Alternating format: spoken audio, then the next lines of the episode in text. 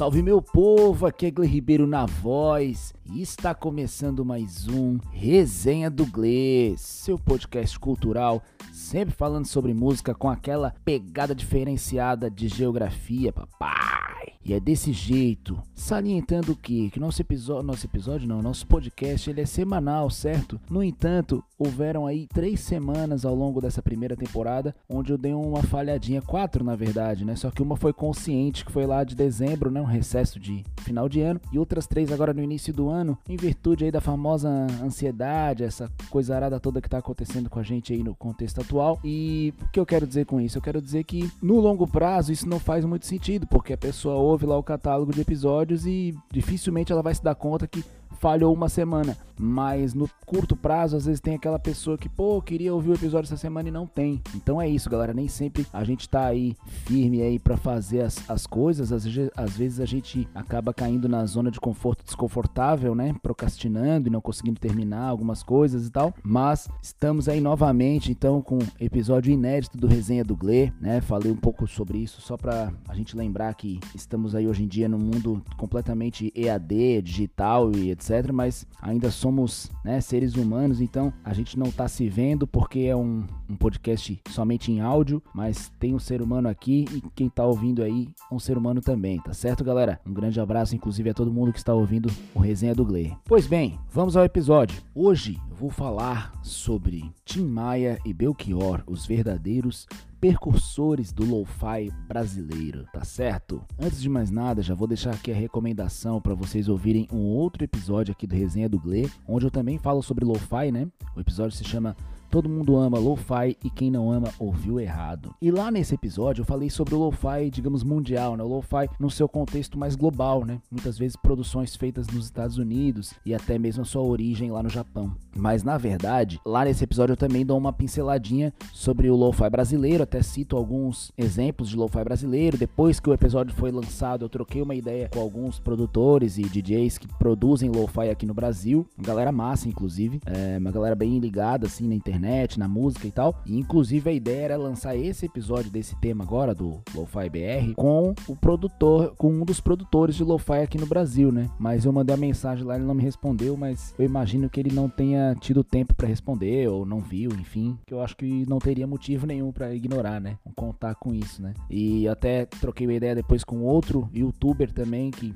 falou já sobre Lo-Fi BR no canal dele, mas o mano também tava sem tempo e é aquilo que eu falei agora no início do episódio, né? O contexto tá bem turbulento para todo mundo, então nem sempre as pessoas estão com tempo e na pegada de fazer as produções. Mas vamos lá. Hoje eu vou falar então especificamente sobre Lo-Fi BR, Lo-Fi brasileiro e Lo-Fi brasileiro com características brasileiras e lo-fi produzido no Brasil com características internacionais, tá certo? Então vamos dar uma breve contextualizadinha sobre o que vem a ser o lo-fi brasileiro, né? O lo-fi como um todo. Para quem tá pegando esse episódio agora aqui de, de primeira, não tá muito inteirado. A palavra lo-fi, então, ela é uma, uma sigla, né? Em inglês, na verdade não é uma sigla, é uma junção de palavras, né? Que seria o low fidelity, né? Baixa fidelidade, baixa qualidade de gravação. Então ela o lo-fi, a cultura do lo-fi, ela tem a sua origem nos Estados Unidos, né, lá em Nova York, isso já nos anos 80, quando a produção de música, né, a produção musical ainda era um contexto, ainda era muito caro, ainda é caro até hoje produzir música, né, mas na época era valores exorbitantes, assim, tinha que ser um artista famoso mesmo, de gravadora para poder ter o teu disco. Então, o que acontecia? Os artistas menores, eles tinham equipamentos inferiores de gravação e faziam as suas gravações, né, com baixa fidelidade mesmo, com baixa qualidade, e essas gra... e como eles não tinham gravadora, eles não tinham acesso, digamos assim, às rádios ou às grandes lojas de rede para vender os seus discos. Então esses discos eram comercializados ali nas banquinhas de jornal de bairro, eram comercializados de mão em mão nos shows, na, nas faculdades, enfim. Então ficava ali naquele submundo da música, é o chamado underground, né? Subsolo da música. E essas gravações então começou, começaram a se distinguir das gravações profissionais, digamos, e isso começou a gerar um movimento musical musical, então, movimento lo-fi, né? E aí o lo-fi, que antes na verdade era uma característica de gravação, algo muito ligado diretamente ali à cultura underground, ele passou a ser um gênero musical também. Por que eu digo isso?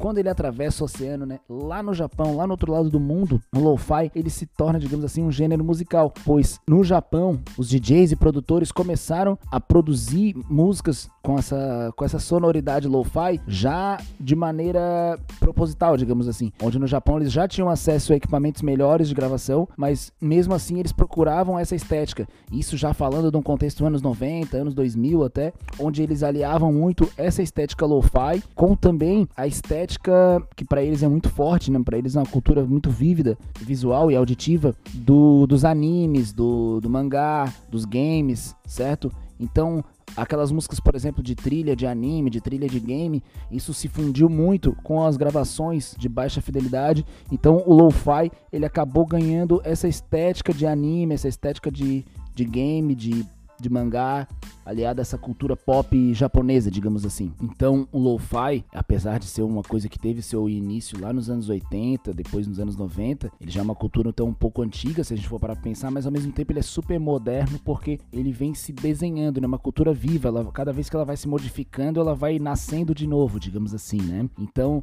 a partir aqui da, da década de 10, digamos assim, com a ascensão do YouTube, o lo-fi chega no YouTube com força total. E hoje ele é um gênero basicamente de YouTube está também nas outras plataformas de streaming, mas ele é muito forte no YouTube, certo? Nesses servidores onde tu consegue transmitir ao vivo, né? Os servidores como se fosse uma rádio online, né? Que fica 24 horas ao vivo, no caso. Então, existem uma série de canais no YouTube estrangeiros é, que transmitem esses, essas produções lo-fi 24 horas e, é, e não tem um vídeo, né? Não mostra os artistas produzindo e tocando, né? É, fica uma imagem estática, geralmente, já como é com essa estética do anime, né? Geralmente a menininha estudando, ou então até um animalzinho, né? Tipo um gambazinho, assim, dentro do quarto e tal e a musiquinha rolando de fundo, né? E a música rola 24 horas, porque na verdade são vários DJs que vão colaborando com o mesmo canal, certo? É uma cultura underground, assim, ela tem uma monetização baixa, porque na verdade eles não visam o lucro, né? É só uma difusão da cultura lo-fi, digamos assim. Tem, por exemplo, um canal que tem o servidor e vários DJs fazem um set, vamos supor, eu faço um set de uma hora e meia, outro DJ faz um set de duas horas e a gente envia para esse canal e o cara transmite lá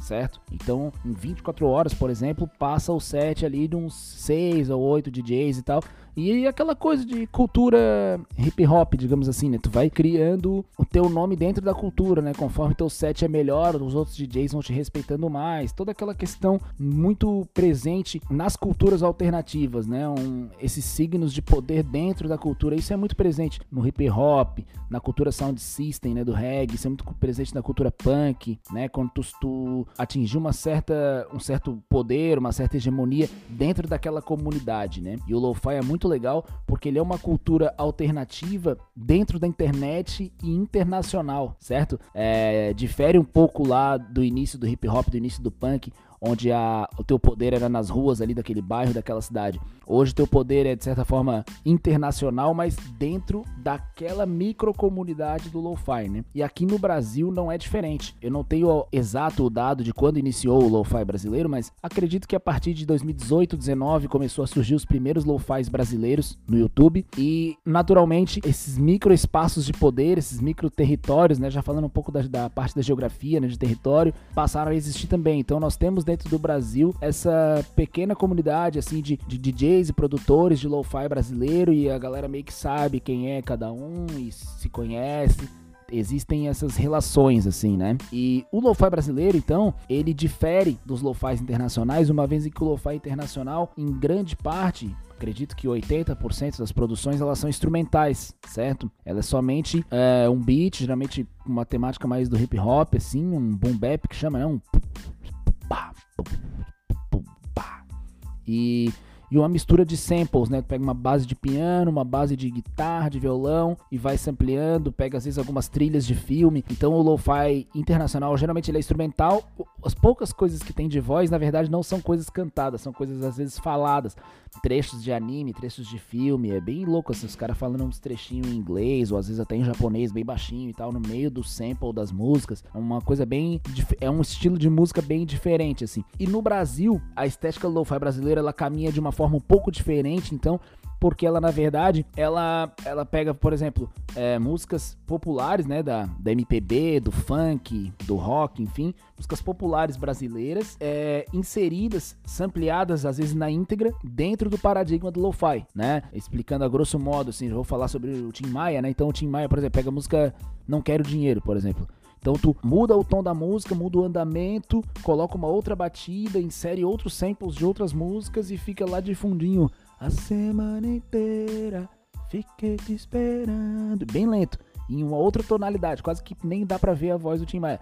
Pra te ver sorrindo. É basicamente isso, assim. Confesso que no começo eu não, não, não curti o lo-fi brasileiro, porque o lo-fi, ele, por ser instrumental, ele é muito bom para estudar, muito bom para tu se concentrar, trabalhando e tal. E quando tu vem com uma música com voz e com voz em português, que tu tá entendendo tudo, e uma música já conhecida, que tu já gosta e tal, então tu não consegue, falo por mim, né? Não consigo me concentrar no estudo porque fico ouvindo a música do lo-fi. Então o lo-fi para estudar assim, o lo-fi brasileiro com voz, para estudar ele dá uma bugada na pessoa porque a pessoa tá ouvindo a letra e tá entendendo a letra, ela já conhece aquela letra.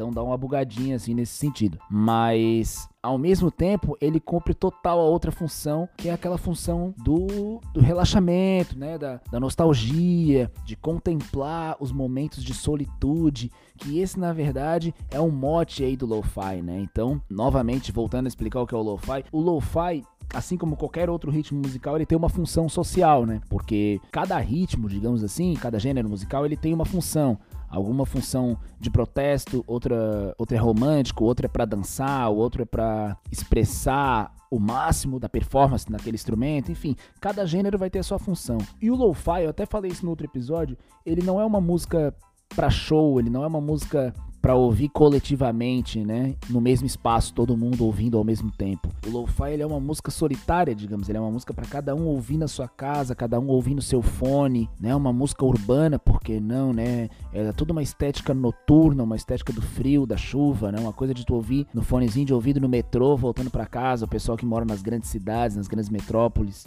É uma música para tu ouvir dentro de casa, dentro do quarto, à noite, quando tu tá sozinho, né? A, a chamada solitude, né? Que não é necessariamente uma uma solidão, tristeza, né? É um momento que tu tá sozinho, em privacidade, né? Pra tu descansar, pra tu pensar na vida. E tu pode estar tá feliz, pode estar tá tranquilo, tu pode estar tá numa bad total, assim, muito triste. Então o lo-fi ele cumpre essa função, assim, de ser a companhia naquele momento que tu tá só, para o bem para o mal, né? Tu pode estar de boa, só estudando tal, tranquilão ali, descansando. Ou tu pode estar sozinho e pá, tô sozinho, que bad. E o lo-fi ele tá junto nesses momentos, né? Ele é muito engraçado. Tu pode entrar no YouTube, por exemplo, no canal famoso de lo-fi, assim, vai ter, sei lá, 20, 25 mil pessoas ouvindo, mas na verdade tá 20, cada uma dessas 25 mil pessoas estão sozinhas em casa ouvindo a parada, né? Sozinha dentro do quarto ouvindo, ou na rua de fone de ouvido ouvindo. Não, o lo-fi não é uma música para show, não é uma música para pista, né? Não é uma balada assim, fora da pandemia, né? Com 600 pessoas na pista dançando lo-fi. Não se dança um lo-fi, né? É uma coisa para tu ficar no teu fone de ouvido ali nas metrópoles ou dentro do teu quarto em casa, né? Ouvindo para estudar, para trabalhar, pessoal que faz home office. É, o pessoal gosta de ouvir também quando tá jogando, né? Um game, tá? Bota ali o, o game no sem volume, né? Fica ouvindo lo-fizinho. Enfim, o lo-fi ele acompanha essas atividades do cotidiano, né? Então, nesse sentido, conforme eu falei, as produções de lo-fi brasileira, elas sempre estão acompanhadas de músicas já populares aqui no Brasil, né? Bastante coisa de MPB, algumas coisas de samba, de funk, certo? Então existem é, separados no YouTube, por exemplo, algumas playlists é, de lo-fi de funk, que é muito legal, inclusive, é bem humorado, assim, porque são as músicas de funk dentro daquele instrumental do lo-fi, então tu não sabe se tu dança ou se tu fica apreciando, é bem interessante. E nas outras produções, a gente percebe uma presença muito grande do Tim Maia e do Belchior, e parece, assim, tu ouve, parece que as músicas são perfeitas para isso, elas são feitas para isso, e na verdade, elas são isso, se tu for parar pra pensar. E é isso que eu quero dizer com esse episódio. Por isso que eu falei tudo até chegar aqui. Porque na verdade o Tim Maia e o Belchior, eles fazem total uma concepção que hoje a gente chama de lo-fi. E eles faziam isso lá nos anos 70, né? A gente pegar, por exemplo, o primeiro álbum do Tim Maia em 1970, eu fui pesquisar a data disso e me dei conta que o Tim Maia tinha 28 anos de idade. É um tapa na cara da sociedade é, imediatista, né?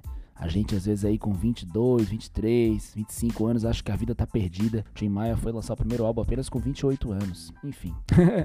e o Belchior tem seu primeiro CD lá de 73 mas na verdade o primeiro CD dele que bombou, assim, que alçou ele pro Brasil foi em 76, né? Que é o CD Alucinação, certo? CD não, né? Desculpa, vinil, disco de vinil. Na verdade, eles tinham boas qualidades de gravação, de gravação, né? Tanto o Tim Maia quanto o Belchior. Hoje a gente ouve e talvez ouve os timbres e pense que não é um bom timbre, né? Porque hoje nós temos em plugins assim gratuitos de software em qualquer software mais básico de gravação assim, a gente tem uns timbres muito superiores ao que tinha nos anos 70, mas por questões óbvias assim de tecnologia, né? Mas as gravações do Tim Maia e do Belchior dos anos 70 utilizavam o que tinha de melhor de tecnologia no Brasil na época, assim. Então, para a época eram ótimos discos, no sentido de qualidade de gravação mesmo. Então, de certa forma, não era uma gravação de baixa qualidade, era uma gravação de alta qualidade. Mas a, os arranjos, as letras e toda a vibe que passava as músicas, elas caminhavam total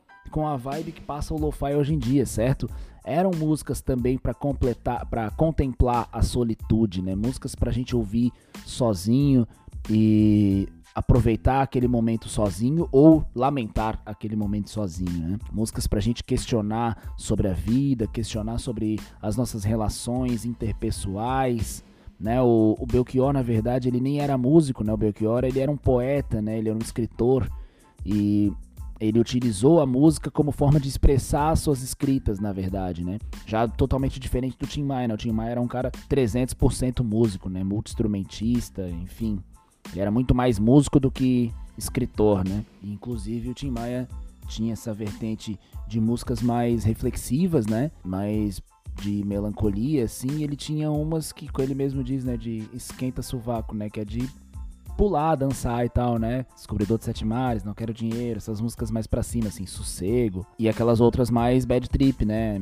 Eu Amo Você, Azul da Cor do Mar, Lamento, várias músicas mais calmas assim, e que elas fazem total sentido nessa estética lo-fi, né? E o Belchior já era total lo-fi mesmo, porque o Belchior era uma coisa bem introspectiva, né? Ele infelizmente até sofria de depressão e tal. Então ele tem várias músicas bem para baixo, assim, que casam total com o lo-fi, porque o lo-fi não necessariamente é uma música triste, mas como eu já disse lá no início, é uma música de solitude, né? E nos anos 70 haviam muitas produções que casam totalmente com o lo-fi hoje em dia. A gente pode lembrar então do Secos e Molhados, né, que é a banda do Ney Mato Grosso, dos Mutantes, né, que é a banda da Rita Lee, do Raul Seixas, do Luiz Melodia, é, próprio Caetano Veloso, Gilberto Gil, que né, lá no início dos anos 70 eles estavam em Londres, né, tinha algumas gravações em inglês até, e próprio Milton Nascimento, Clube da Esquina, Loborges, muita coisa dos anos 70, assim, que os anos 70 tem aquela imagem da transgressão, da psicodelia, né, da de encarar a ditadura militar aqui no Brasil, enfim, de questionar padrões estéticos, sociais, e mas ele tem também essa coisa introspectiva, essa coisa de se questionar enquanto cidadão, enquanto ser humano, e, e a própria limitação de equipamento na época, porque todas essas gravações aqui que eu tô citando do Brasil, é aquilo que eu falei do Tim Maia e do Belchior, eles gravavam o que tinha de top assim no mercado, só que ouvindo com o ouvido de hoje em dia, parece rústico, né? Parece lo-fi assim, porque porque limitações de equipamento mesmo, né? Limitações de gravação mesmo. Então, essa estética dos anos 70, ela casa muito com o lo-fi atual, tanto sonoramente quanto socialmente, digamos, né? Então, a gente pode dizer sim que o Tim Maia e o Belchior são aí verdadeiros percursores do lo-fi brasileiro e mal eles sabiam, né? Eles Talvez eles sabiam que estavam criando alguns outros ritmos, né? Lá o Belchior misturando a MPB e o rock com o baião e ao lado de outros vários artistas do Nordeste nesse contexto. O Tim Maia tava, podia saber que estava criando ali um soul brasileiro, né? Um soul funk brasileiro e tal, mas eles nem imaginavam que ia criar um lo-fi brasileiro, né? O Tim Maia faleceu em 98, o Belchior faleceu agora em 2016, 17, se eu não me engano. Mas Belchior tava bem fora da mídia e tal. Então eles nem imaginavam o que, que era lo-fi, quanto mais de que eles estavam inventando um lo-fi brasileiro, né? Mas com certeza eles estariam muito orgulhosos de saber que hoje tem um, um novo tipo de som aí inspirado neles, né? Então é isso, galera. Até para eu não me estender muito, esse é o recado do resenha do Glade de hoje. Quem ainda não ouve, procura lá no YouTube, Lo-Fi BR, certo? Um abraço lá pro Júnior Dutra, outra, outras galeras lá que fazem Lo-Fi brasileiro, disponibilizam lá no YouTube. E na verdade não é Júnior Dutra, é João Dutra, desculpa. Enfim, um salve pra galera que produz Lo-Fi aqui no Brasil. E procurem ainda quem não ouve, é muito legal. Tem samba, tem funk, tem MPB, tudo naquela batidinha ideal assim pra gente ficar num momento mais tranquilo em casa ouvindo. Agora na pandemia, né? Momento em casa é o que mais tem, então tem bastante oportunidade aí para ouvir lo-fi. Então ouçam o lo-fi brasileiro quando quiserem, fiquem à vontade. Ouçam também o episódio do lo-fi aqui do Resenha do Gle e dá um salve lá no Instagram @gle_ribeiro. Valeu, galera, muito obrigado. Viva a democracia. Valeu, valeu.